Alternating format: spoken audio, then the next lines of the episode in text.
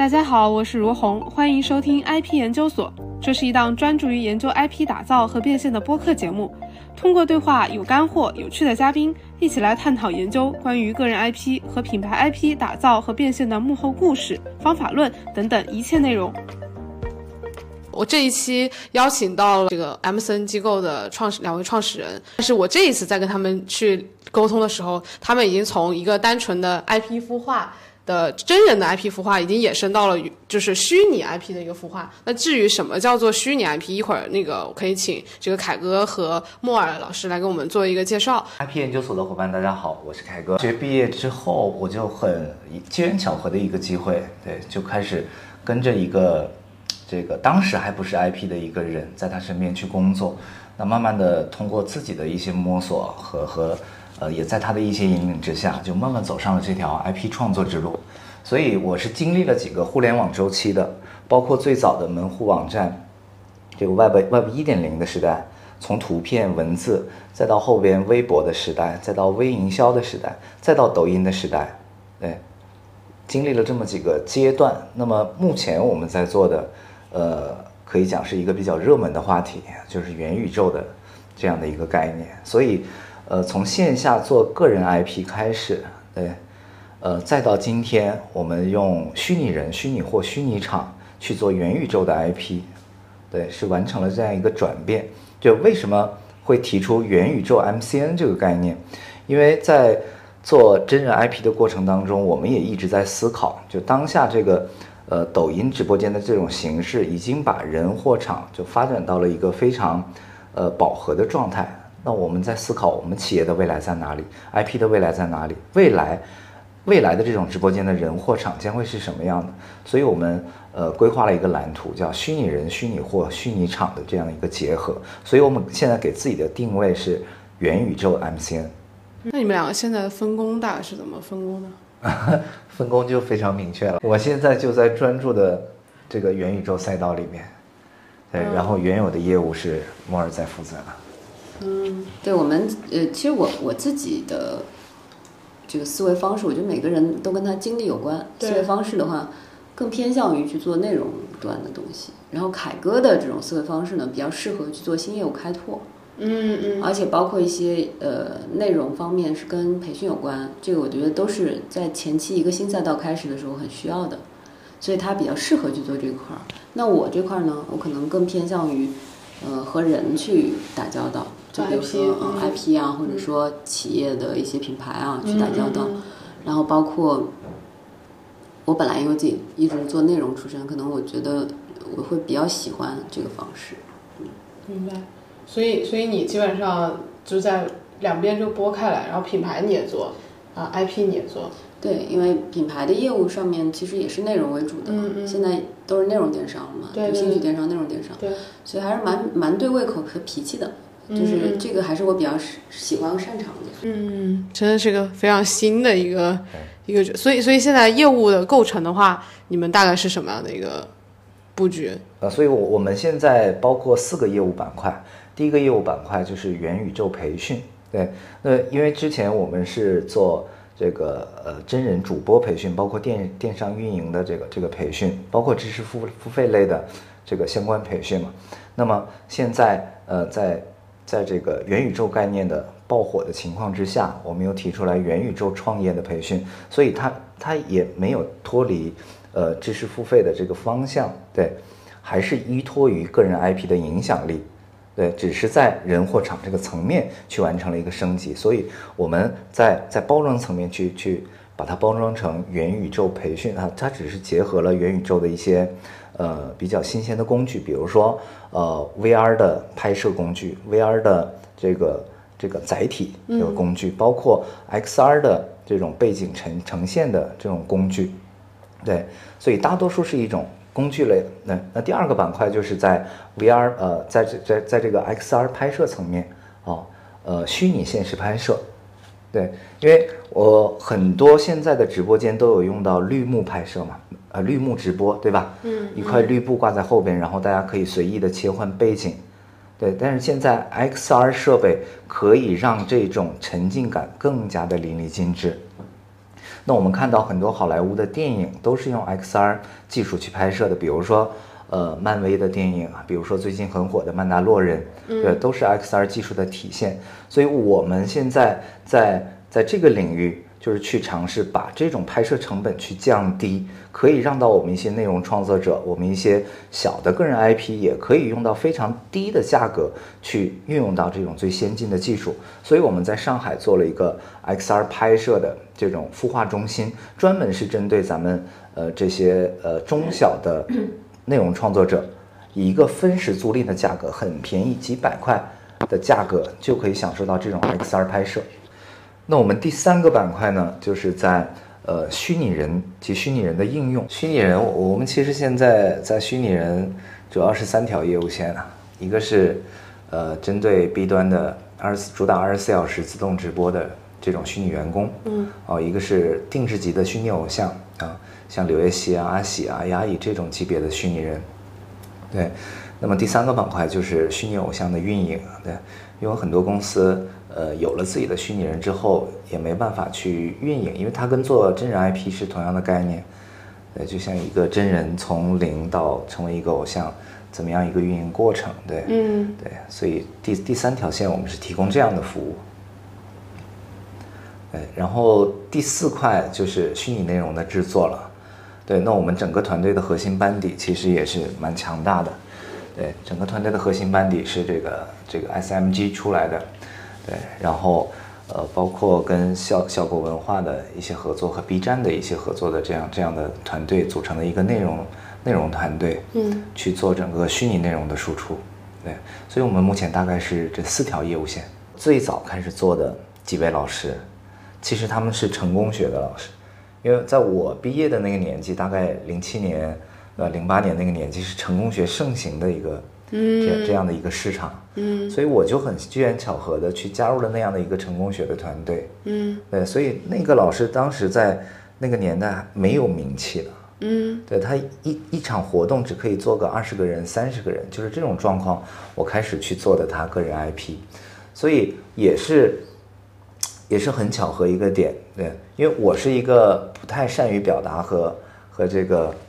和和交流的人嘛，对，所以我更喜欢在互联网上去，去这个，比如用 QQ 聊天啊，在论坛贴吧里边去，去找一找资讯跟大家交流，所以所以很机缘巧合，就是我我我最开始是用论坛贴吧的这种营销方式去在做业务，对，所以一不小心就把它做火了。把谁？呃，线下的这个 IP，这个人叫许鹤宁，嗯，对，目前在全网的粉丝量应该有超过三千万，嗯。对，呃，这个很多社会上的有一些说法，就是说，呃，成对成功学的一些不好的看法，嗯，对。但是我在做这个 IP 的时候，我觉得，我觉得贺宁老师这个人，他帮助了很多人，确实帮助很多人达到了他事业的巅峰，或者是人生的转变。呃，我觉得从从为人的角度来讲，呃，我们做这个 IP 是成功的，对，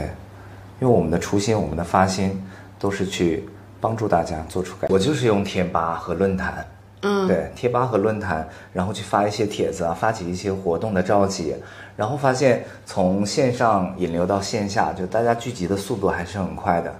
呃，大家完成的这个这个传播，当时的传播量还是，呃，相比线下线下的这种这种电话沟通，嗯，它的它的效率会更高。所以由贴吧，我就后来开开开始做了这个自己的门户网站，然后做一些推广。那后来就有了，又就有了百度，对，然后说有百度推广，有 SEO 优化，嗯嗯，对我我很清楚的记得，呃，我们那个时候做的最好的成绩，我一个月投入三万块钱，一个月可以产出五百万的销售额，对。他他那个时候是一个什么样的个人定位呢？这这个这个陈徐鹤宁老师，他是做线下课程，就是销售类的课程，嗯，教你如何做销售，嗯，啊，教你如何卖东西嘛，明白？对，所以一个课程，他的一个课程，当时我记得应该是两三千块钱，对，但我们每一场活动，我们可以做个这个六七百人、七八百人，很正常。是纯线下交付对吧？就两三千块钱。纯线下交付，所以百度推广就是三万块钱你投进去，是吧？然后。线下转到转到线下来，对吧？一个月五百万的产出，就类似于你就是只要搜索关于销售培训，它就会出现适合您的这个活动。对的。所以这里边其实有包括竞价推广啊，有这个 SEO 的优化，对，这几方面都有。对嗯嗯，然后后面就慢慢的越来越多人知道它，然后就开始有更大规模的这个线下的这个培训。对，所以在这个过程当中，它呃，其实它的 IP 已经慢慢开始形成了。那么我就开始去建立一些他的个人的社交账号了。那个时候刚好微博就出来了嘛，嗯，对，还不是微博，博客最早是博客，对，从博客又到微博，所以呃，这个速度就就更快了，就指数型指数型的增长。我记得微博刚出来第一个月，我去给他注册了这个这个微博的账户，对，呃，基本上也没有怎么大力的去推广，也没有付费，他第一个月粉丝就一百五十万了，嗯，对，所以微博那一波，呃，那一波的转化也是非常可观的。因为相当于是他从一个线下培训，然后但他其实就是还没有说特别的火，然后你帮他去通过不不不各方面的塑造，最早期的线下讲师，对，所以我认为做 IP 呢，呃，不是说单纯的靠技巧、方法、工具就可以把一个人推起来，有的时候往往需要一点运气。嗯，对。大的 IP 肯定是要运气的，对，嗯，然后后面就是这个这个经历完之后，是到下一个阶段是在做了哪些下一个阶段，其实我们踩中了微营销的那一波了。微营销？对，微营销，就微信刚刚出来，大概、啊啊啊大概在一三年、一四年左右的时候，就是那个时候是一个一个巅峰巅峰的状态了。呃，我我我那个时候大概有三百多个工作人员，然后每个人手里都有十几二十个微信。但是就是因为微信这个工具的效率快，而且可以复制出多号，可以有很多朋友圈，然后它可以有三度影响力嘛，就是它可以转发嘛。嗯，所以当时他们就是以一个人多个手机。那当然，抖音刚刚产生的时候，不也有很多人做很多的这种公、关号嘛？嗯，但是用一些内容再反复的去做剪辑，然后去发到不同的号码，一条爆了，在另外一个号也发。那其实当时呢，就是微信的形态，就是我可能去加不同的群，在群里面再加不同的人，所以他这样就会积累很大的私域，然后去筛选这些客户，然后他们大部分的销售，有些销售在线上的都在不停的做这个事儿，所以可以把他们想成类似于水军这样的作用。但是水军以前可能就是一个公关的性质，但是他们的这个团队。就等于是无孔不入的做销售，可以把它想成这个，所以微营销当时就起的比比较疯狂，嗯。啊，那个时候就是贺宁的一个巅峰时期，嗯，他每一场课，他单场课最高的时候，可能大家现在很难想象，就是我们都觉得线上很厉害，对。就是我的直播间里面可以到一万人呐、或者有的时候多少就已经算是比较厉害的，同时在线一万人就是比较厉害的老师啊，单场一百万，但当时贺宁的话，他线下就可以有万人大会，哇，而且他一开就是这样的一个一个场景，所以很多人也会就是前面凯哥讲的这个问题嘛，因为凯哥有很多他就没有重点讲的点，也是在于现在大家对对以前的一些 IP 的一些看法上面，他会觉得会带着我们现在的一些影子，会觉得哎，他是不是有传某销，对吧？但是其实其实本身来讲，它是一个课程类的。那嗯，其他人用同样的模式去做别的事情，保健品啊或者其他，那是另外一种方式。而且现在已经有一定的明令的法律去禁止它的，当时是一种行为嘛。嗯，其实在美国也有这样的行为。那他们当时就是比较轻松的就可以开启一个万人大会，而且是。呃，场场会会议都是爆满的一个状态，而且是一些这个初级的一些课程的会议的话，都可以到千人、万人这样的一个状态，就是比较，就现在听起来就比较比较比较天方夜谭，但是的确在当时是产生的。还有，我觉得跟时代背景有关，当时的人其实对于销售来讲，还是一个非常茫然的态度，就是零八年到一三年这个阶段，有很多东西在暴增。但是你并没有太好的方法。你比如说，我一三年的时候在干什么？我一三年的时候，我们在一四年、一三年、一四年的时候，我们在做那个一些呃私域的平台。因为那个时候淘宝是是一个选择嘛，或者淘宝啊，或者是其他电商是一个选择。有些人开始吃螃蟹做电商，嗯，有些人其实更多的是想要做一些什么公众号啊，或者是微博。那我们以前也做一些单网站、单网站的这种就是。这个服装平台，我们当时也做过，但是营销就是一个大问题，就你从哪里获取？那那个时候的微信就是一个呃成本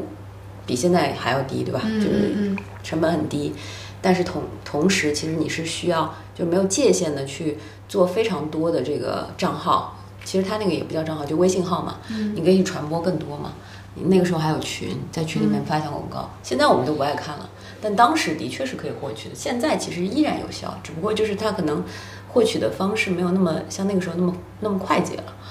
但是的确，他们当时做的就是比较厉害，算是贺宁巅峰。你想一个线下活动，就是我我现在出个门，我有的时候都得想想，对吧？我都得把路线查好。但是你想一万个人或者几千人去到同一个地方，有些还从外地过来，啊，打飞的过来，他要为了听课，这是一个什么样的一个概念？就是现在想可能就有有点疯狂了，但的确那个时候发生过。那整体我们我们讲我们现在知识变现，我们不就为了编辑编辑成本为零，但是我们为了利润扩大嘛？但当时他们其实在线下已经做到了这一点，因为其实就是流量，你不管是线上线下，你就是个流量。但是他们的流量获取方式通过微营销，嗯，通过第一波的百度，就是每一步都踏的比较准。这点是我一直一直觉得卡哥他们比较厉害的地方，就是他们是老人了，就是从 从那个互联网刚兴起的时候去结合线下的一批人，这也是我我我觉得我们最近在思考的一个问题，就是其实抖音也不便宜了，嗯就是很多商家，我们自己的客户也会来问我们，就是我们自己的达人也会问我们，现在增粉也很难，嗯，老粉丝也也老掉，或者有的时候互动也不积极。其实做 IP 的一个悲哀就是你一直忙于就是不停的去维护和增加，但最终变现这件事情跟这个真的有关吗？但我们还是得看这个当中有哪些事情是有效的，像他们那个就有效，就你不管线上线下，你只要最终它对你的这个 IP 后面的变现和实际的这个呃这个每天的日常工作当中，或者是增粉啊或者其他数据是有帮助的。其实不管线上线下都可以，他们当时就等于线上引流线下成交嘛这样的模式，但我们现在就觉得好像遥不可及。嗯，我现在自己就是老师几十万粉丝、上百万粉丝的，要引点人过来，我都觉得也挺太。难了。要不在线上看看吧，对吧？是这样的一个一个逻辑，所以他们现在依然就是，当然不能开大活动了。这几年原因还因为疫情啊，嗯，因为疫情的原因，所以就是的确大活动也被限制了，不然他们依旧是已经持续了这么多年的一个老 IP 怎么怎么能做到这种？就我觉得难以想象，就是很多人是知道他，而且会为他去到一个空间里，然后为他买单，就疯狂买单。你现在回想起来，你是不是觉得，就是你觉得他这个关键的因素是什么？除了我觉得时代是有一定很大的因素的，那其其他的之外呢？他为什么能够吸引大家就这么努力的去去做这件事情，或者说为了这个事情一定要有点像个明星一样的一个状态？我感觉。我觉得从几个角度去阐述这件事情吧。嗯首先，第一个跟 IP 本人它的一个自身的特性是有密不可分的关系。嗯嗯对，所以我我在后边做做一些互联网 IP 的时候，我也在讲，嗯一个人可以在线下火，他在线上一样可以火，因为他身上具备这种出圈的点。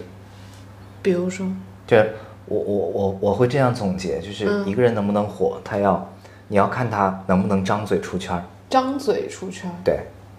就他在一群人当中，在一个屋子里，我们这么多人，对他一说话的时候，会不会成为所有人的焦点？所有人的目光都集中在他身上，都被他讲的话所所吸引过去，张嘴出圈，他的一个论点，他的一个观念，就会让大家震惊，感到意外，打破三观，对吧？提升认知，张嘴出圈。嗯对，所以第一个点就是肯定他自身是要具备这种潜质的，对吧？这是一个前提。另外就是这个 IP 它的产品有没有适合当下的时代？那好，十几二十年前成功学就是很火，就是呃随随便便一个一个讲师，一个可能连高中都没毕业的人去去做了一个成功学的讲师，他都会很有市场，这个就是时代的产物。那么在今天，你就算是一个再牛的大学毕业生也好，博士生也好，你再去讲成功学，一定没有市场，嗯，因为它不适应时代了。但现在大家也还是在关注怎么成功啊。呃，变种成功学吗。变种成功学，对我我认同这个观点。嗯，现在有很多网红，比如之前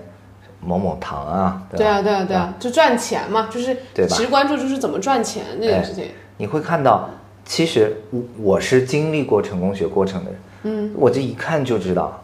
这就是成功学的标准标准流程。所所以我我我就说这是这是这就是新型的成功学。嗯对，包括现在很多知识付费类的网红都是这种。对，那除了呃，我们刚刚讲到 IP 本身的特性，嗯它的产品顺应时代，然后第三个我觉得就是工具，对吧？工具。所以你看，我做 IP 的过程，我是经历了呃这个 Web 一点零的门户网站、论坛、百度、呃微营销，再到这个抖音，再到直播间，对吧？整个这个过程就每每每一个每可能每隔个三到五年，对吧？一个新鲜的工具就出来了，嗯一个新的平台载体就出来了。对吧？所以抖音直播间已经把这种人货场拉到了一个不能再高，不能再在在这种体验体验更好的这样一个环境。那么下一个风口是什么？未来的人货场又将如何去提升？对吧？所以我们提出一个概念：虚拟人、虚拟货、虚拟场，对吧？元宇宙的这种这种这种结合，我觉得是未来的风口。嗯，那你刚刚说到你你包括这个这个老师他本人，他其实到现在他还是会有一些线下活动，对吧？线上课也还是能卖，对吧？是的。那你觉得这个过程中，他这么多年，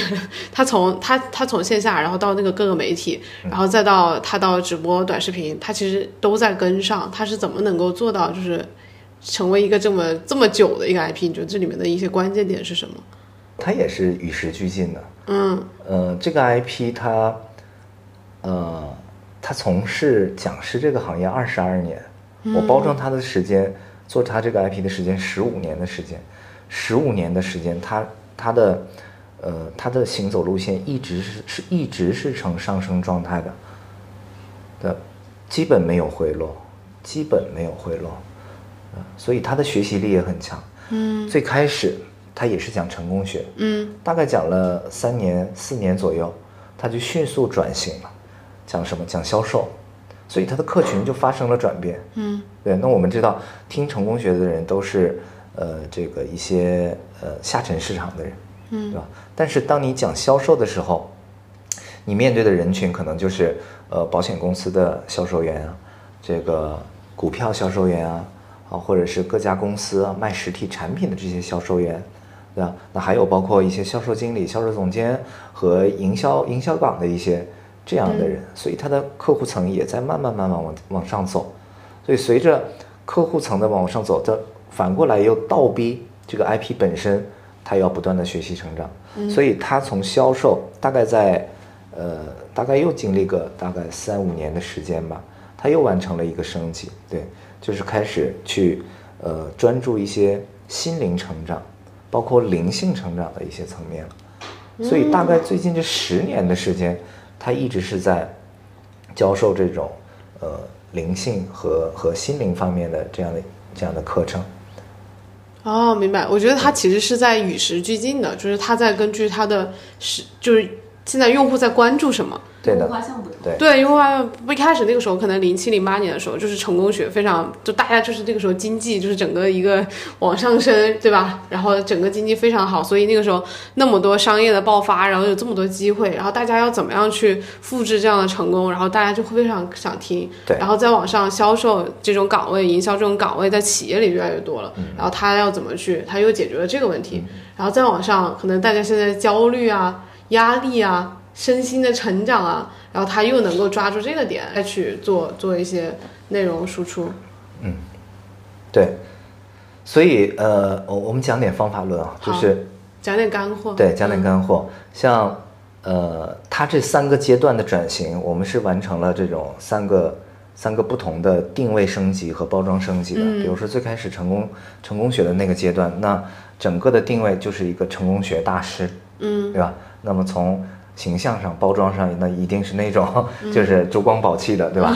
对。那后来在转型转型做销售培训的这个时候，那我们重新定位是什么？叫亚洲销售女神。对，所以呃，她的比如说穿着就更加职业化，嗯对，包括她现场的教学就更加方法论一点，对。那再到后来第三个阶段，对心灵成长的这个阶段，她的定位就是生命觉醒导师。对，那么服装上也也整个外形啊，这个包括 VI 的包装也都是发生变化，就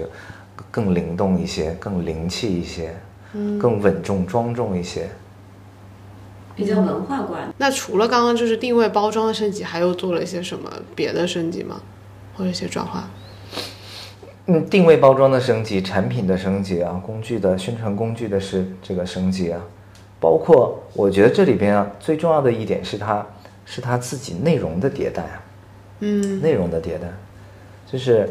呃包括他的课程内容、课程架构，包括他整个语言系统的升级，这个是最难的，嗯嗯这个也是最重要的。你想嘛，你你曾经对着成功学这帮人讲的话，你现在在对着一群这种高净值的客户，嗯那肯定不是一个语言系统的。嗯对，所以你可以去看何宁老师，他二十年前的讲话模式和现在的这种语言系统是完全不一样的。我觉得这是我擅长的一个点。呃，与其说我会包装 IP，不如说我会选 IP。对我，我比较会选人。嗯对，呃，我会发掘到这个 IP 它做什么类型的内容会比较适合它，嗯而且比较容易找到受众群体。比如说，有的人他就不适合出镜，那你就可以做音频类的这种平台，对吧？那有的人他就是这种肢体动作非常丰富，那你就让他多出镜啊，多做直播，对。那有的人他就是文字功底很厉害，那你就做这种，比如类似小红书啊，嗯或者是、或者什么样的文字型的嗯平台，嗯，对，比如说我们的呃这个季凯丽老师，对他就是这种嗯专门研究学问的，对，他目前是中国健身健美国家队的主教练，嗯对，也是咱们呃在抖音里边的这种呃健身健美的专业专业类的分享的老师，嗯对，那么他的学生包括亚洲的比基尼冠军啊，亚洲的这种各种健健健体啊，嗯这种经典的这种冠军啊都有。对，所以他就是，呃，他的直播间有兴趣你可以去看一下，他分享的知识，呃，如果不是专业的人听不懂，对对，对，我听过。对他就会跟你讲到什么力矩啊、力臂啊，你的你的胸大肌应该如何去练啊，然后就都是一些很专业的词汇。嗯对，就是就是他其实是解剖学结合力学这样去走的，所以也不是纯粹说他跟他的行业也不是特别相关，嗯，跟他自己的个人的能力是相关的。你比如说有些行业，你可以把它讲的比较情绪化，你比如说健身就很容易很情绪化，我们带个操就好了。嗯嗯但从他的角度里面，你，你想他结合的是科学的东西，就是我们其实基本上我们自己找一个教练也好，我们找一个这个老师也好，我们希望他给我们讲道理，就是逻辑是自洽的，嗯而不是说告诉我们啊，你努力你就你就 OK。就现在很多年轻人也喜欢，就是说你既要激励我，也要告诉我道理，对啊，我，才能服气你。既要提供情绪价值，要提供使用价值。所以这个有很多的这个行业呢，它就有的时候就不太容易标准化。我说什么呢？比如说健身行业，那你、你如果说你给他呃花一个教练费用啊，很多人找过私教，你给他花一个教练费用。你跟他说的是我要减减肥，但是最终其实你在家饿瘦了也可以，对吧？那所以我们到底有一个什么样的一个追求，这个也很重要。就是这个老师他比较多的是，因为他本来是物理老师出身，他自己热爱这个事业，所以你可以从他的身上看到非常多热爱的东西，包括他自己的研究钻研，三十年的经验，这些东西全部都变成了他现在的体系，嗯，就有体系。嗯，而且他还有情绪价值，为什么？因为他个性非常鲜明，嗯，然后因为做教练出身呢，所以整个的这个状态和他的直播间就会是呈现那种，呃，这个专业的人非常喜欢也服气他。那新的一些粉丝虽然听不懂，但是他挺有趣，就这样的一个一个点是一个好 IP。就是前面讲的，就是专业类的垂类里面，既可以这个雅俗共赏，又可以提升到一定的专业能力。就是你做导师的话，我觉得现在有一个非常重要的点，就是你能不能让人服气。啊，至于这个服气是因为你，你，讲的话我听不懂，那肯定不行。你必须要把难度有难度的东西变得浅显，这个我觉得是抖音这个平台让我们自己思考非常多的。因为以前可能我们做千聊或者其他那种平台的时候，我还是可以做一个，因为没有即时的反馈，没有粉丝的即时反馈的时候呢，你可以做一个呃，卖的并不是很好，但是呢，你也不知道为什么的一个产品，但你现在呢，其实你就会即时反馈，所以你的流量不好就能证明一点，也许你就是因为你的某一个点做的不好，嗯，专业度不够，要不就是这个你的这个嗯让大家听不懂了啊，我们觉得情绪价值提供少了，所以要么就情绪价值，要么就专业能力，你结合两相结合好了，你肯定是一个好产品。就我们现在在讲的这个，所以前面凯哥讲的这个部分，我觉得。嗯，挺有感的，就什么呢？比如说他在发掘达人的时候，其实就是在发掘一个产品。嗯，那你这个产品呢，你既要让，如果你要让大众喜欢你，你就希望我是一个大网红，那你一定是情绪价值和你的嗯这个知识体系，或者是你的能力能力的这个呃这个阶层或者维度或者意识肯定是高的。啊，你不能说我随便给你开两个玩笑，然后我依然觉得你值得我买单。所以说，这个这个点是很重要的。所以他是个大网红。那有一些垂类呢，可能他知识讲得非常好，但是他情绪价值差一点。有些呢，可能情绪价值很高，但是他没有没有实际的一些，我们讲实际没刀没枪的，对吧？我们就讲个笑话。嗯。那其实这两者变现上面都有一些缺憾的，变现又好，粉丝基数又多，又加上他的确能够长青呃长久不衰，那一定是有他的道理的。那肯定就是前面讲情绪价值和。专业能力都能提供的很好的人，所以我觉得这个是蛮重要的一个点。嗯，但就是刚刚说到你们做两个，其实这两个赛道差别还挺大的。就一个是两个成功学，我理解我对他们来说，他们都是那种偏成功学嘛，就是偏，就是。感觉就是那那一类类型，然后突然你们又走到一个比较严肃专业的一个领域，就我觉得你们现在在抖音赛道上做了两个赛道，主要是呃健身对吧？健美健身和设计师这两个两个赛道，对，就是想就很好奇你们是怎么就是就是转型又哎也不是转型吧，就增加这两个赛道和你前面那个经历，我觉得其实差别还很大。呃，其实这跟公司的发展战略有一定的关系。嗯，因为最开始是都是单兵作战嘛，对吧？一个人，然后慢慢发展成一个小团队。那么当团队规模不断扩大的时候，那么我我们自己内部也会产生很多激烈的讨论，对吧？什么产品适合当下的发展？什么产品应该做未来的布局？所以，呃，也也有一个漫长的过程，因为十五年的时间，十五年的时间。确实是成功学是在最早最早的时期的一个产物，在中间其实我们还经历了很多，我们有做过职场类的培训，我们还有跟比如说北大做过这种联名的总裁课程，嗯，对，就是呃学历类的，然后我们还还做过这种职业类的教育，呃，比如跟广东省人社厅合作的这种呃创业培训，还有一些企业内训类的这这种相关课程，那么还有比如说我们在。呃，这个有一个职场类的老师，呃，曾经也是一度成为了这个呃网易课堂的职场销量的第一名。然后我们这个呃产生了一些深度的探讨，因为我们觉得，呃，这么多老师，对吧？做也做不过来，那公司未来应该往哪个方向去走？嗯，对，所以我们大概在呃两三年前锁定了一个赛道，就是就是给到自己一个方向，我们未来要做垂类。越垂越好，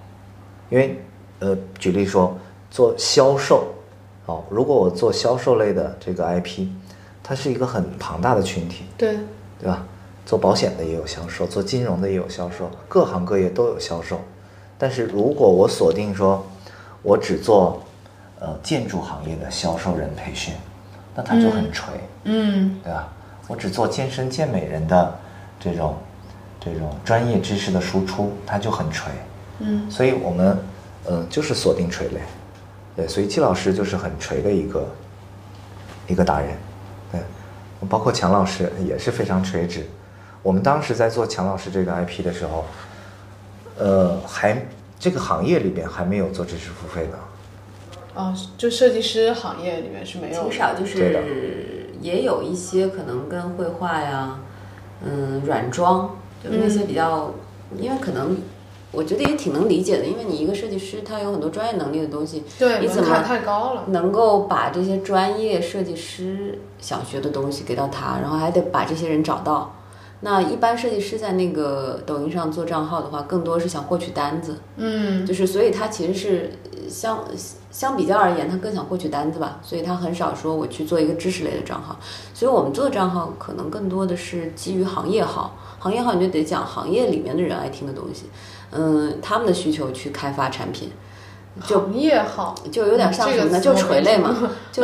比如说健身，健身垂类。那我我更愿意把季凯丽老师当成是一个什么？就季妈当成是一个跟这个行业里面的专业专业性的一些人去讲。但你说一个小白练健身，嗯他能不能专业？也能专业，因为他本来就是不受限的。你不是说我在里面挣钱，我才能听到专业的健身知识。但他专业的健身知识能够面对的用户画像当中有很多也是专业的教练。对对，但是你想，这个行业为什么？呃，我们当时当然也有一些初心，就是为什么前面讲选择这几个垂类？一呢，就是健身行业当中我们自己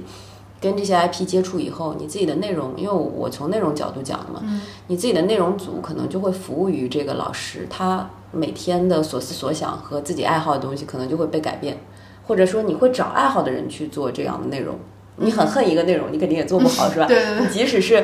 即使是你装，你也装不出来。所以这个老师 IP 本身肯定是热爱这件事情。那他的这个团队，我们觉得他整体变现如果能够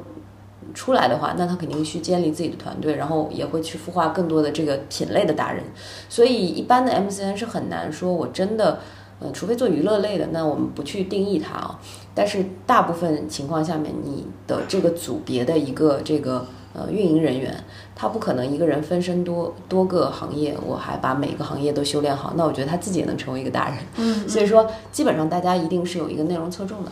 所以垂类就会呃比较有显现。但是你做的极度专业之后呢，你又会发现说，其实你也可以就叫做他是行业好，为什么？因为他在在说这行业里面那些人都服气的话，嗯就是他可以成为这个行业的带头老大。你就是说啊，比如说从专业性，我是大家都认可的。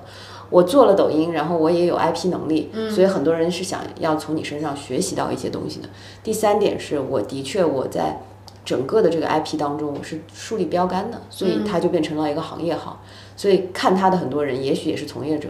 也并不是说我们纯粹小白，小白可能都不一定会去学专业的知识。对对对，所以也提升了这个行业对于，其实我觉得抖音对于像有一些行业提升是非常大的，比如说抖音呃抖音对那个健身行业的提升，因为以前我们对呃健身的教练或者是有一些健身的我们认为的啊呃运动员，嗯他其实戴着有色眼镜的，就是行业自尊评价很低，嗯就是为什么呢？因为你觉得他就那么大个儿，他也不一定会讲。嗯，或者你你会认为说，或者很多人会认为说吧，他可能很多的这个，因为商业健身房里面的这些人都是做销售的，做营销的。我们其实有的时候，我觉得赚钱是一件非常非常理所应当的事情，但是呢，很多人他会反而天然的觉得他们其实没有什么能力，但是更多的是销售。嗯，所以以至于整个行业里面给大家的感知是比较差的，你就觉得你去健身房就要被收割了。对，然后，嗯叫我办卡而且它又是反人性的事情，所以不太坚持，就觉得好像每次都是浪费钱。然后呢，有一些教练可能就会哎以这样的一个方式给送你送你课呀，或者什么样的营销方式，让你去，呃，这个让你去办卡呀，或者买课。嗯，但是呢，这个当然跟这个行业有关，里面有很多背业绩的过程，还有跟这个行业的教育水平有关。就是很多人觉得这些教练，因为你的客户是高净值客户，但是教练也许跟你之间的认知差很大。那所以这里面有没有好的教练有，但是很少。而且另外呢，就是他们的职业培训的确非常的少。就是我们知道他们只考证，嗯啊、一般人都能考证，嗯，但是你他服务你的话，你肯定希望他有一些这个我们讲的更硬核的知识。对，那所以金妈就我我更愿意定定位它为一个给这些人补缺这些知识的，比如从解剖学，从解剖一直到力学这些东西去教他们。嗯，对。然后呃，这个设计的这一块儿呢，其实也是一样的，就是跟金妈的这个逻辑是一样的，就是呃。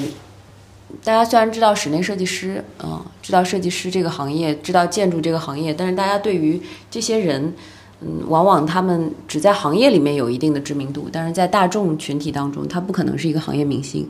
那他们这个行业里面有很多很艰难的论资排辈的事情，所以他也需要做营销。那么我们就要通过一些达人去给他们带来一些新的一些，就是以前学校里面学不到的东西。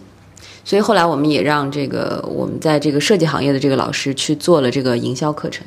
所以现在我更愿意叫他们营销号，呃营呃，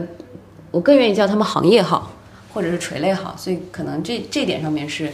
前面你问的这个问题。刚刚刚刚我们是说到说到说你们为什么会转到这个小众的这两个赛道，然后我是挺好奇的，就是为什么说。就大家一部分一，我就为什么会问这个问题啊？因为一开始大家会觉得我们肯定首先优先选一些可能人群比较广泛的赛道，因为我看过你们那些号，其实都是很专业的、很小众的啊，人群少。包括我觉得你们在做的一些品牌的代运营的一些内容，可能都是偏小众的一些品牌。可能这就是命吧。其实我是这样认为的。第一，我觉得在中国是没有小众群体的。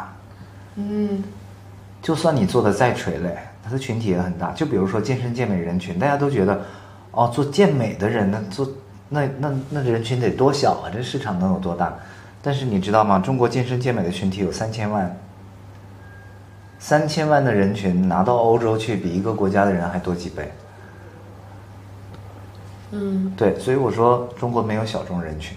只要你把一个行业、把一个垂类去深耕、去细耕，你一定可以取得结果。所以你看现在的产品也是。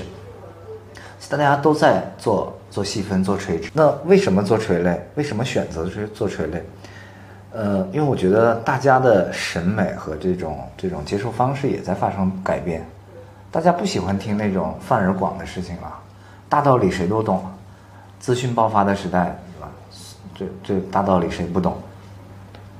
对，但是相对说更专业一点的、更干货一点的、更方法论一点的。大家会更喜欢。那么这类内容谁可以输出？一定是专业的人。所以我们会选择往这个方向去做。从一六年开始做，做了也有个六六六七年了，对吧？六七年的时间了。嗯，肯定是有机缘有巧合，也有这个后来这个团队的建立的时候，就是大家对这方面内容更有敏感。然后，嗯。也跟我们自己可能价值观上面有有关系啊，这就有点上纲上线。但其实事实是这样的，你比如说有些人，嗯，他喜欢音乐，就是以前我一个朋友跟我讲过这个问题，比如喜欢音乐，但现在年轻人不太会再讲说我喜欢流行音乐。嗯，虽然其实所有的音乐大家都希望流行，没有人希望刻刻张盘然后自己回家听的，对吧？但肯定是希望大众能够接受它，但是它没有辨识度。你比如说，呃，很很少有人会去说我喜欢这个小苹果。但是其实它的传唱度非常高，那我们现在无非就是，呃，大大部分的人他会说自己的时候都会说一个标签，比如年轻人会说我喜欢摇滚，或者我喜欢什么类型的摇滚，死亡金属啊什么，或者我喜欢爵士，就显得好像比较高雅啊。我喜欢这个布鲁斯，布鲁斯和爵士到底是什么？很多人也讲不清楚，它的这个界限变得越来越分明了，就很多人喜欢小众圈层的一些东西。所以当时在健身这个领域里面，我们也选了专业健身，当然跟我们自己的资源和我们选择到或者或者见识到的、遇见到的老师有关系。嗯，当然也跟我们自己就本来想解决的问题有关。比如你一个行业它起不来，嗯，在行业里的人是觉得我可能营销方式没有用对，我可能这个这这几年的大环境不好，我可能是因为这个现在大家都没有钱，所以我才混不好的，就是我这个行业才不好的。其实它是有根源的。就你在任何行业下面或者环境下面，他有的时候都有可能有赚钱的人。就我们有一个老师，就是强叔说的话就比较贴切啊。他说，只有呃这个没有不赚钱的行业，只有行业里不赚钱的人。嗯，那到到底这个当中的区分在哪儿呢？其实还是在于专业能力，无非就是。让很多的这个行业里面的人看到说，哦，这个人好专业，所以他可能比我们活的都好一些。但其实他底层逻辑是你整个行业都没有起飞。嗯，大家肯定都觉得健身就是泛健身，比如减肥类的这些东西，嗯，其实应该是一个泛大众的一个事儿。对。但其实特别难挣钱，健身，也是因为我们接触到健身这个行业之后，发现原来这个行业的人这么苦哈，发现大家都没有 IP 意识。六，嗯，就是前面我们讨论的问题，就是你可能。早就预见到，说你拿着别的行业的先进经验，比如说媒体行业，你跟他们讲啊，我跟你们说，你们这个行业为什么没有腾飞、没有起飞、挣挣钱没有别人多？因为你们没有 IP，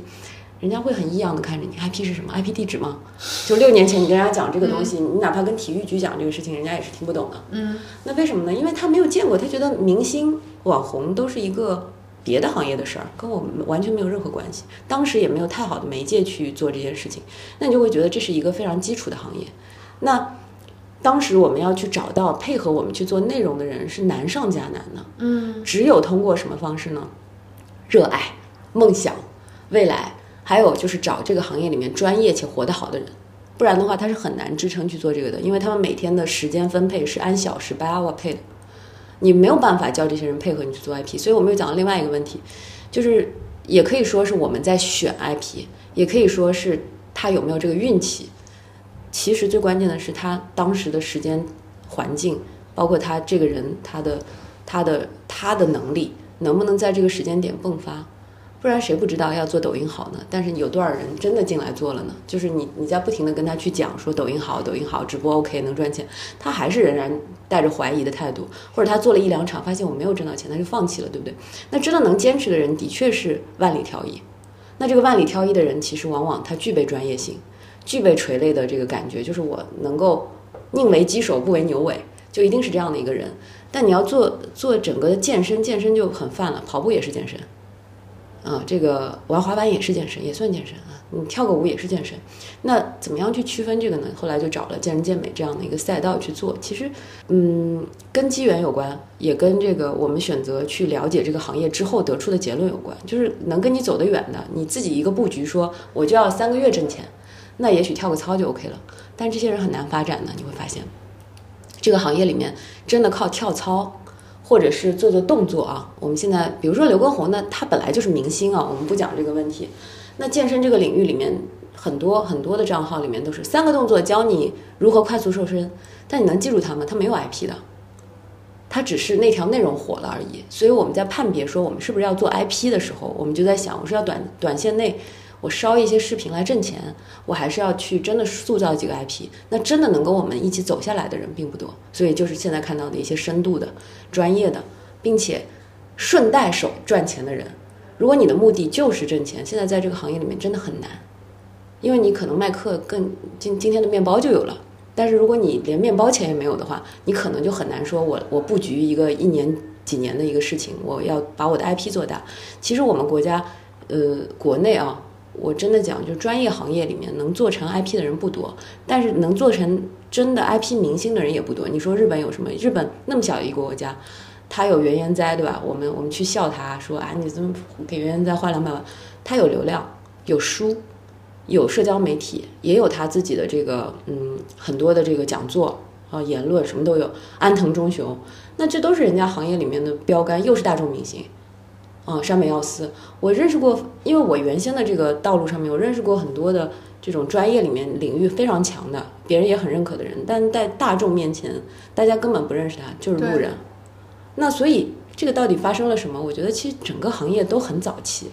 选任何的一个行业都有可能。现在无非我们是选了健身，那设计行业更是如此。大家都觉得设计行业这个应该很 open，然后很时尚，然后很很文化、很前沿的。嗯。但是室内设计行业就是一个非常非常初级，且让你让你非常非常掉眼镜的一个一个状态。为什么呢？因为它其实是做案子。不是做你艺术发挥，我们在国内的这个环境里面，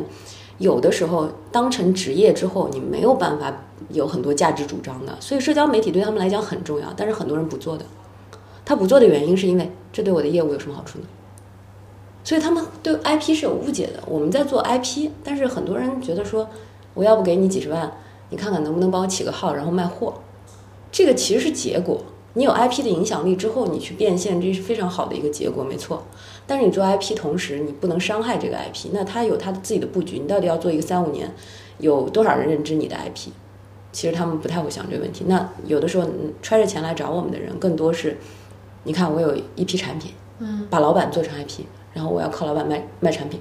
他也不管他是不是具备于这种能力。那董明珠的，像董明珠这样的人，或者说像我们现在看到马云或者其他这些人，那他到底基本上是因为他做成了 IP 以后，他他才把货卖出去呢，还是因为他本身企业就牛逼，他就是一个企业家 IP 呢？那肯定是后者嘛，对吧？他不可能是前者。所以他我们我们倒推这件事情，他要有专业能力，他要能对 IP 有一个愿景，不是我现在就要即时消费它，你最好告诉我我投十万能不能产出十五万。那这就不是 IP 的一个打造方向。我们一定是有规规范的。当然，跳操的人跟着免费跳操的人多，但是他愿不愿意为你跳操买单？你可能卖个面包，他都不愿意买单。但是仍然你可以有一千万粉丝，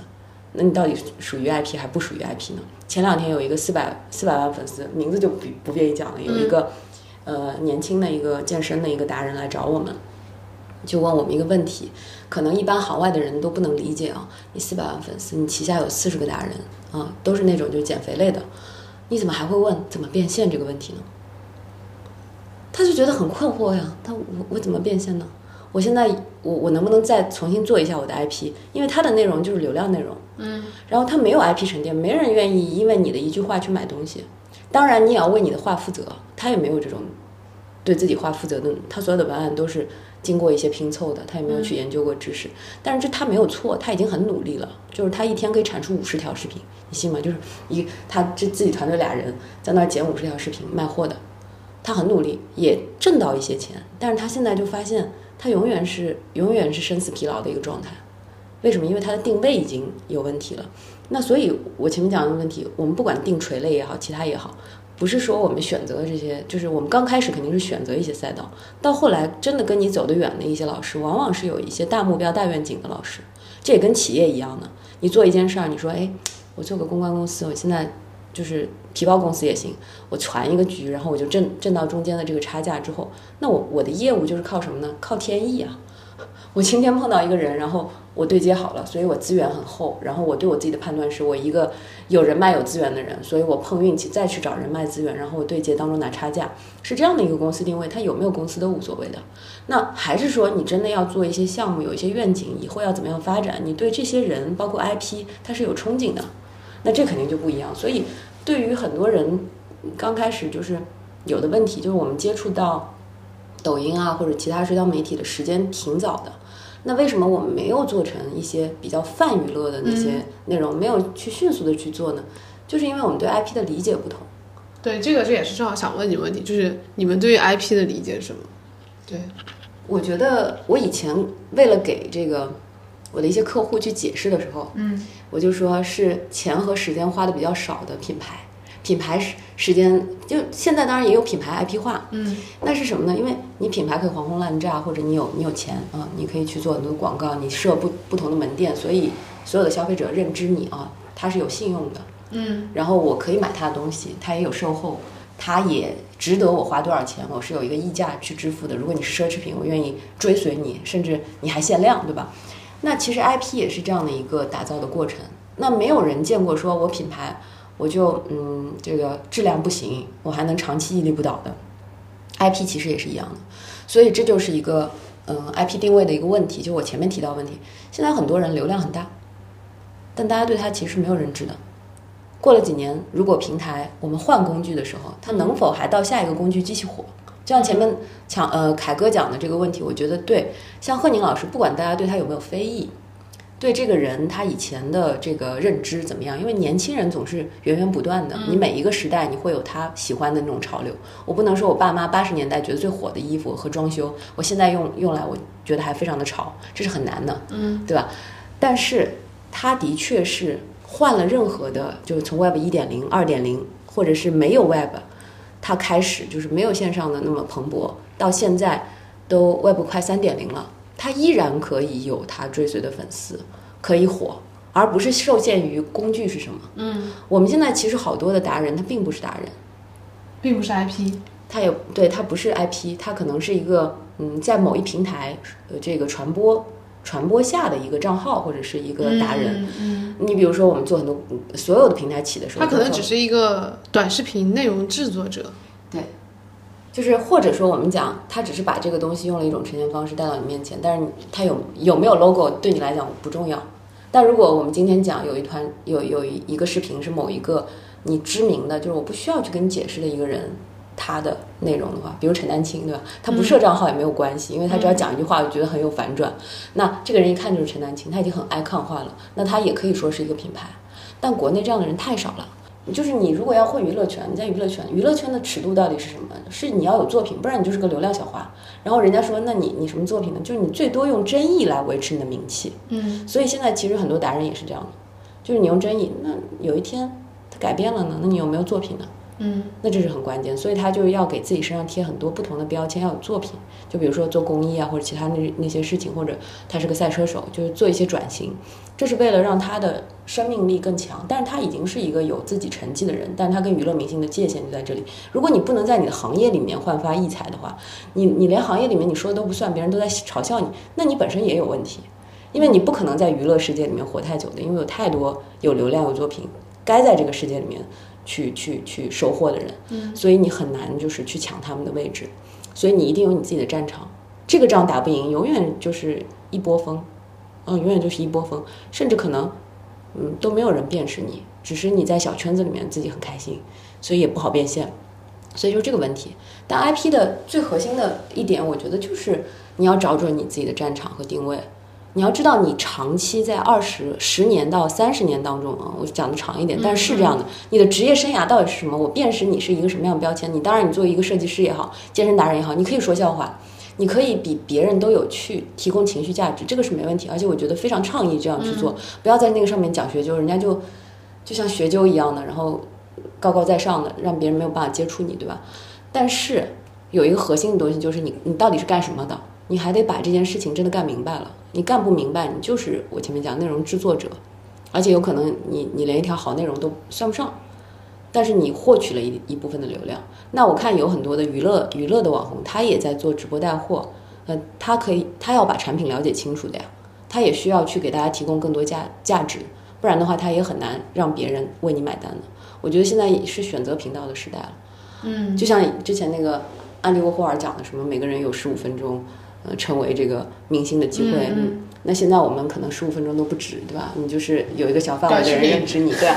所以我觉得，你看，就都已经到这份上了，就是到底什么什么东西？就是我觉得每个行业，其实我们现在还有很多机会，就做 IP 这件事情特别有机会。为什么？因为我涉及到的行业特别多，就是我大概从一九年。一八一九年那个时候讲起来是大家都对抖音有了认知。我们一六年在讲 IP，后来人家一九年看我看我们公司还没死，所以就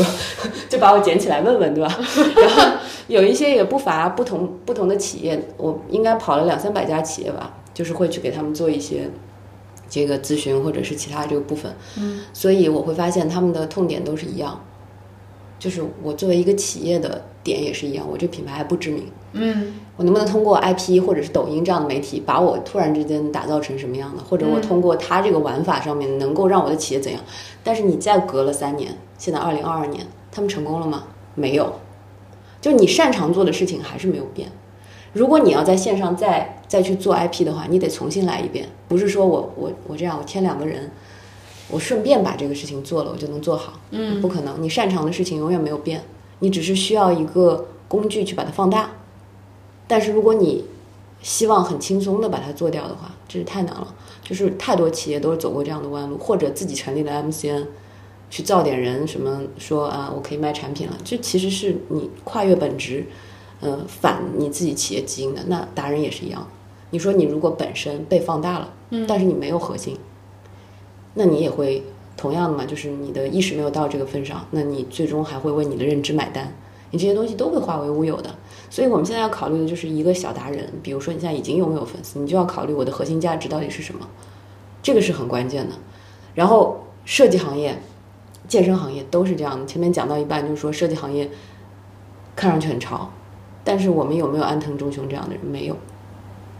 就安藤忠雄卖个手稿，他都能卖越炒越高，卖几万。还有一点就是要有沉下来的心，就是愿意跟大家娱乐的心。我发现，因为我们经济蓬勃发展这几年，我们特别爱。要感觉，就是这也是我接触到非常多行业里面 IP 的老师，就是可能他以前在微博上可以有几百万粉丝和上千万粉丝，但为什么不爱做抖音啊？原因是因为那个在那个上面用文字或者图片的方式的时候，他比较容易去标榜自己的一个状态，但用视频的时候他觉得好 low 啊。但是是因为他不愿意去理解和去了解任何的社交媒体，他已经固固执了。嗯，一个人固执了，他的他的生命就结束了。所以为什么就没有迁徙到下一个工具？就是不不可能到后面，因为聊过太多知名的老师，但就不便讲名字了。嗯嗯，但是这些老师就觉得啊，好好啊，抖音，但是我要花那么多时间做吗？嗯，我我现在那我有什么好处呢？他可能想的更多是这样，他因为觉得自己已经在这个 level 了，嗯，我是知名的人士，我为什么要去做这样的一件事儿呢？好了，等到更蓬勃的发展起来的时候，再回来找说，要不看怎么做吧。那个时候就已经不是他的话语权了，但是他不知道，他们永远跟这个东西的价值点错开了。那等到下一波来的时候，我相信他还是会再经历一下这个过程，因为你固执自己原有的东西的人也做不了 IP 的，你就觉得我我这个人应该很高大，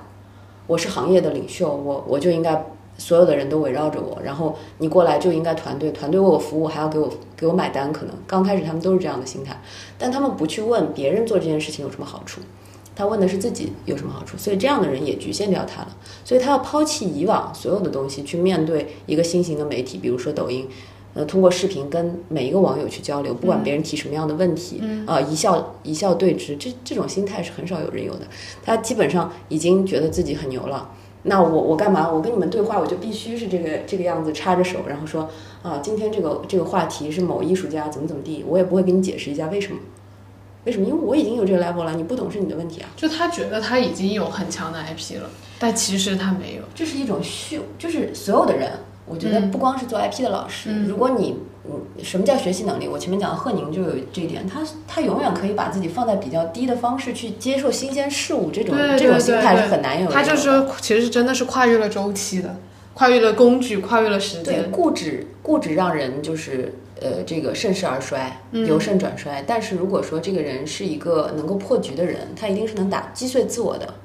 一个人要去改毛病太难了，他得把自己先打掉。就减肥太难了，不是因为嗯嗯我少吃点就 OK 的。你减肥是还得还债，对吧？你就得击碎自我，你得重新习惯一套习惯。然后那那里的人没有人认识你，呃，强叔，嗯、而且你还没发现我们自己这两个赛道的那个达人啊，年纪年纪都很大，嗯，那肯定是找小鲜肉好，对不对？那为什么年纪大？年纪大是他在那么多的阅历之下还可以击碎自己。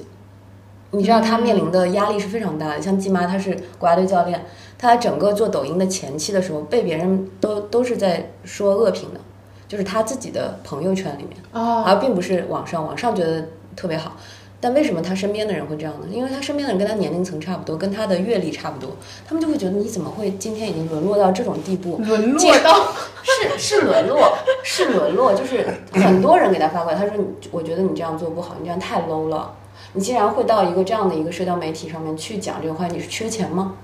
就好多人都会这样去去问的。你知道他面临很大压力，他就会说，怎么了？我就喜欢这个东西，就是他要有这样强大自信。对，而且他还是一个六十岁的人，其实今年已经六十对六十岁了。然后当时他身边的人都是什么样的人？都是看到抖音啊，这是什么东西？怎么那么 low 啊？他们还没有刷呢，他们还没有被系统认定呢，他就已经在那边跟他做讲说你这个事情不行的，你你这样的话还有可能会会什么影响到你事业？呃，你是个国家队教练，你这样去在那个上面讲是不 OK 的，是因为你出于对这个东西的热爱，你才能把这件事情长久地做下去。包括现在凯哥在做元宇宙，我们应该从去年开始介入这件事情，开始就是就是自己去实地考察。我还记得很巧，就是我们刚到北京的时候，下了一场秋天的大雪，就莫名其妙，然后穿着穿着衣服过去，就是就下雪了嘛。然后后来到到那边去看，哦，越看越觉得自己沉浸，就觉得哦，这就是未来，原来是在眼前的，要让大家知道，就觉得原来有那么多不懂的东西，就觉得自己特别渺小，但是那种感觉就是突然间你你你无限的接近了一件事物，但是那个时候其实是你自己感觉自己最渺小的时候，就是往往一些 IP 也是这样的，为什么那么多人不愿意破局？因为他怕看到，他没有勇气面对自己的渺小。对对，你去接受一个新事物的时候，你击碎自己，你觉得你以往的东西就跟屎一样，然后你你觉得你要重建，你知道吧？对你你得击破重建，你要从一个又从一个很小的一个往上爬，对，这样的过程很痛苦，往往是这个时候你不能接受，所以很多人不愿意破局。你说我在局里挺好的，我已经很难受了，比如说钱越赚越少，但是我仍然不愿意逃出来，为什么？因为我觉得我出来以后我要经历那个过程，嗯那也许。就是从去年开始，我们就开始经历这个元宇宙和虚拟 MCN、元宇宙 MCN 的这个路径。嗯，整个过程当中有很多放弃我们的人，刚建团队，然后很多人都是刚刚开始，哦，元宇宙好概念，不错，就跟我以前去谈 IP 一样哎，IP 好，那个抖音是未来，是未来，但是一边鼓掌一边不跟你去做任何合作，用脚投票，然后你可能可以总结出更多东西。所以他现在元宇宙的这个点也是一样，他花了一年多的时间，也有很多人说你做这个东西真的太早了。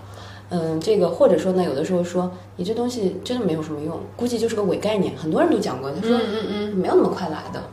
啊，这个东西就是个伪概念。但当当大家戴上 Pico 的时候，就是 Pico 眼镜看到 VR 的时候，啊，是这样的，就你不去经历、不去体验的时候，它一切东西都是假的。新事物刚开始都会受到打，呃两个月时间吧，就待在这个技术公司，就在那里又吃又睡又住，就在那里研究，因为我们太幼稚了，就是我们的确在这个行业里面，我们刚要去接触一个新的东西的时候，有很多东西我们搞搞不懂，然后自己也觉得很困扰，然后也呃吸引了团队，但是团队自己也不愿意，就是有很多人他就不愿意去学，或者说你就觉得哦这件事情有人可以干的，那就不行，得身先士卒。所以这种延迟满足的一波又一波破局的这种过程，的确是很痛苦。就是哎，虚拟人也有，但是虚拟人到底是什么？是技术还是什么？就是把它分成模块太难了，而且其实整个元宇宙的这个板块当中，它都是技术宅，它压根儿不少哦。嗯，因为他们也不少这活，to G 的 to B 的业务非常的多，他根本就不想以 to C 的一个方式去告诉大家是什么。我觉得一个挺难的过程，所以我就特别能理解，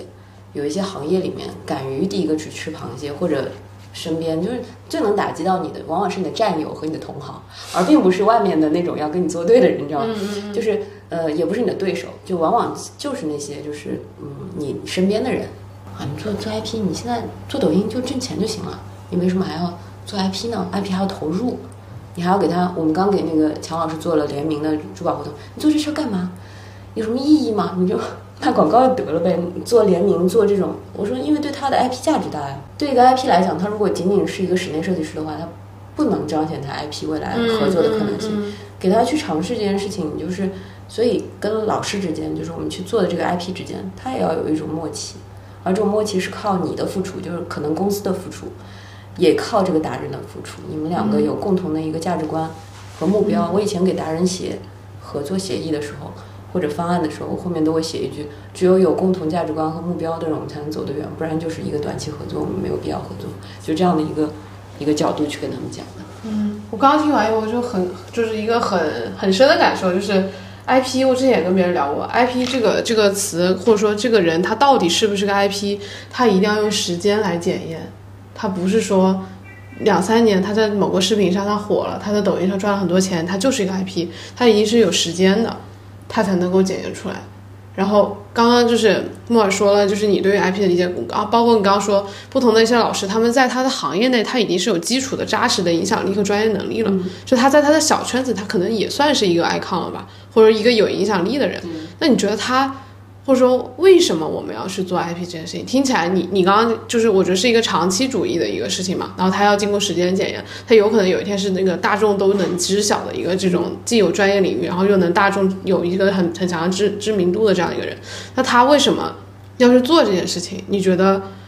是它的价值是什么？包括你刚刚说，有些人他就是觉得我不需要，我不想要去打破自己，重新在这儿，哎，我这么有名，我怎么可能在这儿做这个事情？那他就是要付出很大代价，他心里要有一个这种信念和动力，就是认可这件事情，并且他要坚持去做。嗯，你你觉得为什么他们要去做这个？为什么要去做这个？嗯嗯，我跟我身边朋友，或者是有些就长期被问过这样问题，就是做与不做，它区别在哪儿？就是看你这个人本身的价值观，还是这句话。你比如说以前那个乔布斯讲嘛，乔布斯是凯哥最喜欢的人，哦然后乔，嗯、就是喜欢马斯克吗？我喜欢。他喜欢乔布斯，为什么呢？就这个当中就有一个点，就是他们都是挺怪兽的人，对吧？但是他是因为呃，我们不管他自己的私生活和其他这个部分，但是这个人他在人类推动的这个过程当中，他是呃不会被抹杀掉的。那他可能以前从小到大，他就要想做一个不一样的人，嗯对吧？那他的价值观一定就在慢慢的建立嘛，不可能一开始就说我要干嘛，我要推动人类呃这个进程。但是他整个的过程当中，他一直坚持下来，坚坚持到后面。因为我记得乔布斯讲过 “stay hungry, stay foolish” 嘛嗯其实这个是对的，因为一个人他饥饿的时候就原容易让自己归零嘛。那这个这个点就跟做 IP 道理是一样，就是如果说这个人他觉得我的目标就是挣钱，那是没错的。我觉得挣钱是一个非常正当的事情，我的目标就是挣钱，那挣多少钱，这个也很，这个就已经拉分了很多人了。嗯有些人他自己对于这个贵与便宜之间，或者说赚钱这件事情上面的构成商业模式就出来了。比如我要挣钱，我就想挣的比隔壁老王多一点，那你只要比隔壁老王多个副业，你就能挣的比他多一点了。但是你需要花时间，所以大部分的人都是出卖时间来挣钱的。有一套他自己的商业模式。接下来他说我要做一个，我要做一个就是，呃，不一样的企业家，我要改变人类命运，或者我要改变世界。那个时候乔布斯不讲改变世界吗？那改变世界，那这件事情就不仅仅是一个企业，所以他有有很多次都是被自己的董事会去否决掉的。那就是因为他跟他公司本身就是利益团体当中的一些利益的方式、价值观有违背，所以他又重新建立公司。所以有这样的一个过程，就证明这个人他自己的商业模式就是做出不一样的产品，就是要改变世界，这是他的愿景。所以就不仅仅是钱了，就不仅仅是我这个产品在当下销售的好不好，我不会盯销售的。我这个企业家，我盯的一定是什么产品能够改改变技术要核心，技术要核心。因为乔布斯本身本本来来讲，他并不是一个科学家，嗯然后他自己的技术团队也是有的，不是说我自己在第一线去研发，而但是他带着公司走向这个，是用愿景去带着公司走向这样的，所以他自己变成了今天的乔布斯。但他自己用自己的意识，或者是他自己想要想要建立的梦想，这个就是我们讲的，你的你的商业模式建立成什么样，你得到什么样的结果。嗯，你也可以做好企业，你也可以做一个不一样的人。那 IP 也是一样的。那我到底是建一个村里知道我的 IP，比隔隔壁老王活得好的 IP，嗯，还是说我要做一个行业标杆？我还是做一个中国人的标杆，就是代表中国人的，还是代表这个世界发生的？就是它肯定有不同的。不同的这个组织架构去去上去的，这也是它的商业模式。所以一个 IP 的商业模式也是不一样的。所以我们现在无非切到的一些老师，他是愿意去做这样愿景的人，这个也是真的也算是万里挑一了，因为你放弃了很多眼前利益啊。你你你你对你的 IP 是有意识的，你觉得我要代表行业发声，我要改变这个行业在大众心目当中的地位，那你就是个行业好。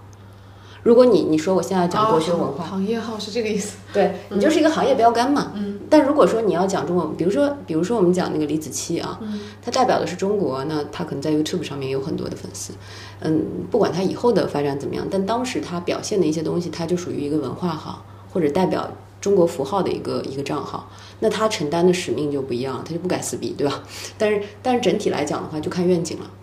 到底是我们应该卖那个产品，还是怎么样？他要有一个抉择，但这个抉择一定是他的愿景来决定的。所以我前面讲到这个问题，就是这个 IP，他为什么要去做？是因为你自己的利益。如果你要挣钱，就做个小小一点的啊，你开一个小摊子，嗯，或者卖卖货，没错，而且非常的好，因为我要的就是这个结果。嗯，但如果说我现在希望做我行业里面的原研哉，我行业里面的安藤忠雄。但是我现在只是一个室内设计师，我应该怎么样去改变？那你就需要从自身不停的拔高这件事情，嗯，然后让这件事情变得宽泛。你为别人服务了什么？就是抖音这个平台改变了我最大的一点，就是我，呃，对我最大一个促进的一个点，就是在于利他。嗯，你如果不够利他，其实你是你是没有办法让别人真的把你当成一 KOL 的，还是要利他的。你不能老是从别人身上剥削，你利他的越多，你的粉丝越多。所以的确是利他是蛮重要的。以前我没有这种体会啊，但是可能在做一些力所能及的好事，但是你这不算利他，你就利他是一个长期行为，那你这个 IP 你就建立起来了。但你做的任何事情，就像前面那个老师的那种固执，我说我我是知名人士，我来我有什么好处？那你就不是利他的心态，你当然不能玩这个社交媒体，不是因为它 low，是因为你不愿意。所以说这个这个是比较比较重要的，就是商业模式，每个人都有自己的商业模式。嗯。凯哥，那凯哥说一下你对 IP 的理解。凯哥，凯哥说一下你对 IP 的理解。对，现在有一句话讲，就是说，呃，这是一个个人 IP 崛起的事。呃，其实，呃，我不是这么认为啊，就是有些人你没有必要，或者是你没有应用场景去做自己的个人 IP，但有些人你就必须要做。所以，呃，如何做个人 IP，我们暂且不讨论啊。就是说，因为每一个人都是一个独立的个体。他的成长经历塑造了他这个独特的个性，所以每个人的特性使得他一定会有一部分受众群体，也就是说，每个人的影响力都是有一定限度的。比如说我，我就可以影响一百个人啊；比如说某个 IP，它就可以影响一万个人啊。这就我们拿粉丝做举例，对吧？那有的人可能就是上百万、上千万的这种影响力，对。所以在做个人 IP 之前，我觉得大家应该先去思考明白一个问题，就是你的受众人群是谁，你能影响到谁。所以这也是很多 IP 它没有最终拿到一个它它理想的变现的结果这样一个究极原因，就它太理想化了，我就要做成那个样子的 IP，就超可能是超出了自己的这个能力范畴。好，我我我本身可能就是一个，对吧？我只能影响一万个粉丝啊，就就这样一个一个影响力。好，那我我非要做成一个百万的账号，对吧？那那肯定是不对路的嘛，嗯对吧？或者说我只能影响一些下沉市场的人，我非要去做这种高净值人群的生意，那你肯定就是定位不符嘛，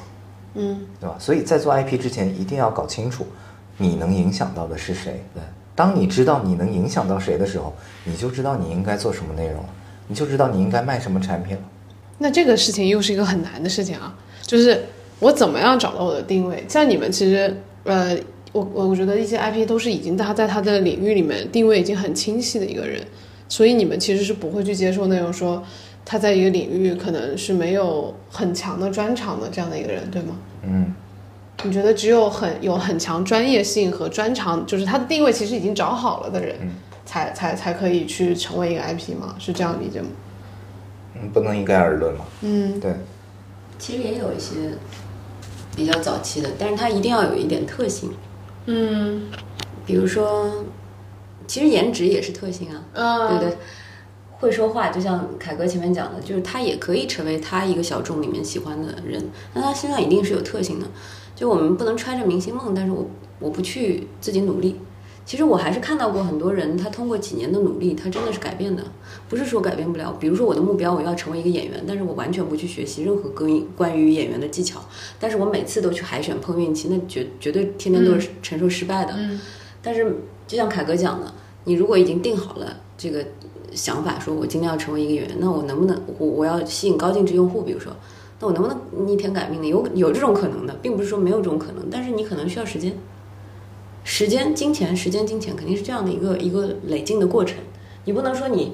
嗯一定要成为某一个，但是你现在在另外一个阶层，然后那就真的是没太大可能了。所以凯哥更多的是从定位的角度来讲，我可能是从因为我们现在的经历的那些内容和一些经历上面，你你在你还有你们的业务板块，我知道还有一部分的那个品牌代运营的一些业务嘛。对，其实所以其实就我这里面有写，就比如说品牌 IP 和个人 IP 这两个层面。然后那你们在你觉得在品牌的 IP 这个打造或者帮品牌代运营和你做个人 IP 这两个东西上，两件事情上是有共通之处的吗？或者说有什么差异点吗？或者会会不会有一些交叉的业务？嗯，如果在我这个板块上面，内容板块的点上面呢，就是在社交媒体上面肯定是有差异的，嗯。因为你毕竟是商家，你已经有产品了，然后基本上啊接到的都是你已经有产品，你已经把这个定位都做完，然后你反反向说我要卖，这个是它的关键。但是也有一些初创品牌，它的确是在前期我们去合作的时候，嗯，就会给到一一些蛮多，你可以想成它一样是一个 IP 养成的过程，它其实很像，只不过它可能相对于比 IP 老师个人单枪匹马来讲，他也会有自己的一些这个想法，就是更多的寄予是在产品上面的。但的确，呃，想到的这个嗯事儿是差不多的。我举个例子啊，比如说一些新型品牌，刚开始做，可能我们会收全案的，比如说从品牌形象设计到，就是从那个 VI 的设计到其他这个部分，这是一一个板块。那如果它已经有了这些，包括产品的话，那产品有可能是要优化的。你包括从数据上面去反推这个产品是否好卖，这可能会大家彼此要清楚一下。那有可能我们面临两个选择，一个就是不接嘛，嗯，就觉得哇，的确是很难卖。那我就说实话，那你你一样要硬扛去卖，你得得不到好的结果的。有很多产品是这样，我们去稍微拒绝一下。那我可以帮你测试一下，或者如果关系真的很好，帮你测试一下，在我们达人的带。但我觉得大概率是不 OK 的，那我就会跟他去讲。那还有一种情况就是。呃，的确，他值得去去做的，而且呢，从团队的一些评呃这个评评判来讲，比如说他有比较好的合伙人、创始人，然后大家比较有热情做这个事儿。然后第二呢，就是它的产品的赛道，其实现在已经是买方市场了。其实这个跟达人一样的，就你如果说我根本就很拒绝你，我天生我觉得你没有这个需要，那你根本找粉丝就很困难。那达人可能通过自己的人设去找，他也是有小众和大众之分的。那品牌也是一样，你就算是一个极好的产品，你也必须要满足他在眼睛上面看的东西。别人不能先把你打开吃了以后才知道你好，对吧？因为他在线上只能看到你的外观、你的文化、你的内容，所以还是做内容。其实对我来讲都是一样的。我们现在做的品牌当中，我们应该参与的都是非常深的。凯哥也在打造一些虚拟的 IP，你可以给我们介绍一下这个吗？呃，首先讲一下，就为什么要往这个方向去努力。嗯，因为我觉得，呃，如果就就赚钱这个角度去去讨论，那我们都知道啊，想要想要赚大钱，一定是要掌握到这个市场的主流消费群体。那么每个时代的市场主流消费群体都是这帮年对啊，年轻人现在就是喜欢这种二次元啊、虚拟人啊，这种在虚拟世界里更具沉浸感的这些这些场景，所以所以 VR 现在卖的火，所以这种裸眼 3D 大屏各个城市都在建，所以我们也在思考，对吧？人货场的未来是什么样的？那那我们提出了虚拟人、虚拟货、虚拟场这样的概念，所以未来。不一定是真人主播在直播间里边去带货啊，可能是一个卡通形象、二次元形象的人，好在那儿二十四小时不停的工作，他不需要付工资，不需要安抚他的情绪，对吧？他也不需要喝喝水、睡觉、上厕所，对吧？他可以永远待在直播间里做一个做一个二十四小时值守的这个这种柜员柜员，对吧？对，那么虚拟货我们看到的就多了，尤其是女生的现在这种虚拟试妆、口红啊。对吧？虚拟虚拟试衣服，哇，虚拟试鞋都都已经有了，对吧？包括这个虚拟场，对吧？今天今年双十一我们看到了这个某宝的这个这种这种叫什么元宇宙购物街，对吧？给到大家更好的沉浸感。那么未来像这种在 VR 里边的这种这种购物，我相信一定会有的。所以我们在提前布局。虚拟人、虚拟货和虚拟场这几个板块，嗯，对，所以我们会从一个，呃，最简单、容易入手的角度，就是从培训方面，好去告诉大家，啊，应该如何去做。所以我想，呃，我会先建立呃一个小圈子，对，先把。先把一些对这方面感兴趣的人聚集起来，对。所以现在如果你也在听这个节目的话，如果你感兴趣，对，可以共同加入到我们这个圈子里。对，可以。对，那我们可以一起去讨论和探索，对吧？关于未来的一些商业变现，对吧？我们如何去做啊？大家可以打打配合。嗯。因为元宇宙这个事儿，它为什么这个这个这个这个产生了一个叫道组织的这么一个形式？因为。在元宇宙里，真的不是一家公司就可以把所有的事情全部完成了，因为它本身就是一个去中心化的体系，它是需要多个组织、不同职能的人或单位去协同完成的一件事。所以你就拿 XR 的拍摄这个来举例，它需要 XR 的技术人员，需要专业的摄影、摄影摄像人员，需要虚拟这个从事虚拟内容创作的人员，啊，包括。呃，像像我们这种做 MCN 的 IP 孵化人员哈，以及这种实景的这种影视基地的从业人员，啊，这这么多的一个跨行业的去完成这样的拍摄，所以大家有兴趣可以看看最近非常火的《曼达洛人》。呃，据说，啊，是在一个十亿美金的这种 XR 设备里去拍摄完成的。对，那你你像我们作为个人创作者来讲，嗯，这种东西你可能连看都看不到。对不对？但我们现在有很多这种，呃，这种可以让大家以一个非常低的价格去去尝鲜的这样的一个一个孵化中心，就在上海。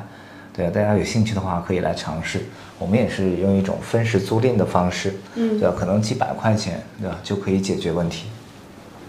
OK，那关于就是虚拟 IP 这个事情，就包括有一些虚拟偶像嘛。然后我看你们其实也在做一些，就是爵一个爵士乐的一个女歌手，对吧？就是这个，我觉得也是可能关注 IP 的同，就是大家就会比较感兴趣的是，你是怎么看这个事情，或者你们在做哪些动作了？呃，从从去年哎，去年还是今年，这个从柳叶熙爆火开始，对对对吧对对。大家就刘一耀熙其实就是一个虚拟 IP，对的，对，所以大家开始感兴趣了啊，说这个虚拟人的 IP 啊，它也是有价值的，它可以成为公司的固定资产，它的人设不易翻车，所以相继出来的什么阿丫伊啊，包括这个阿喜等等各种各样的虚拟人都涌现出来，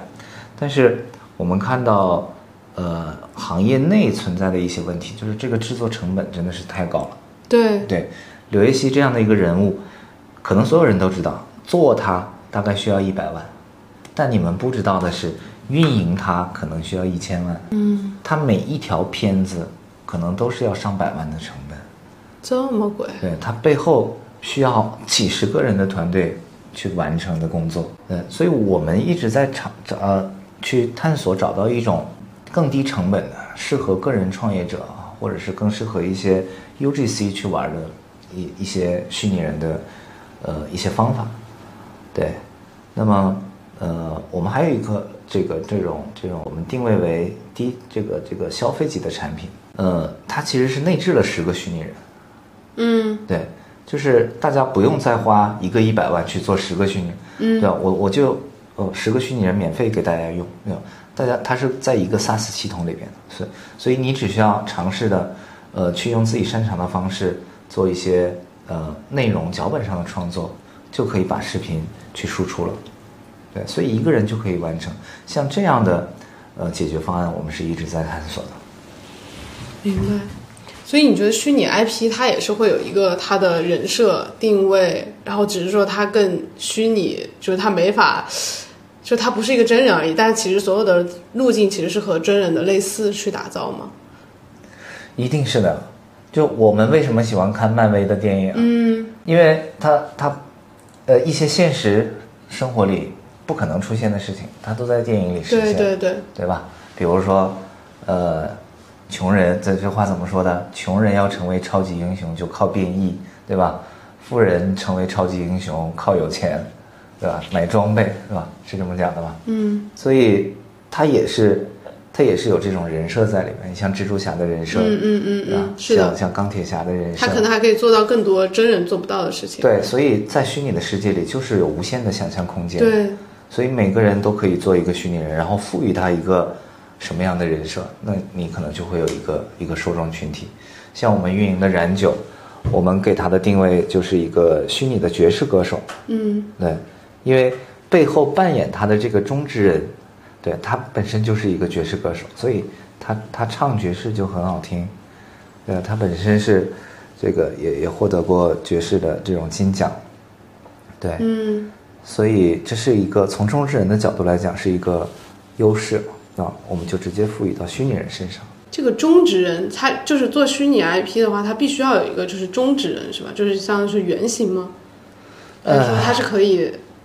呃，也不是你也造一个对出来？，因为它是有有 AI 驱动的，嗯对吧？有这种文字驱动的，嗯啊，还有包括真人驱动的，只有需要真人驱动的才才需要用到中之人。明白对。这个动作捕捉，它是要穿一个服装，然后面部有一个面部捕捉，它是真人在驱动它，声音也是真人的。那呃他前面讲 AI 的就是语音包的那种人，他是用那个算法的，但是一般我们现在看到能做 IP 的那些都需要用真人驱动，这样的话更有情感，就是这。样的。嗯，就现在这个技术层面，还是会用一个真人驱动会更好，是吧？对的，你因为你你看好莱坞那些拍的电影啊，就是那种什么魔兽世界啊，嗯对啊？什么都是用有有一个有一个真人在去做动作模拟嘛，嗯嗯星球崛起啊，嗯对吧？呃，现在的动作捕捉技术非常成熟，对，但是成本非常高，嗯非常非常高。你像我们那一套动捕设备也要小一百万了。所以你们其实一直在研究怎么样把这个技术更加的普遍、普世化的去低成本的应用在日常的生活。对，就比如说我我们给出了一个解决方案，而且现在已经在运用了。嗯我们可以通过一个摄像头嗯就完成你的全身动作捕捉，一个家用级的摄像头，一两百块钱就可以。就是包括老罗不是也在做这个元宇宙相关的创业嘛？嗯。但我觉得你真的跨度非常的大，你从 非常传统的那种成功学营销的 IP 到这种未来的 虚拟。现实你都在。今天到这里，谢谢凯哥和莫尔。好，谢谢大家，好谢谢大家。谢谢君拜拜谢谢拜拜拜拜。这个节目。嗯，拜拜拜拜。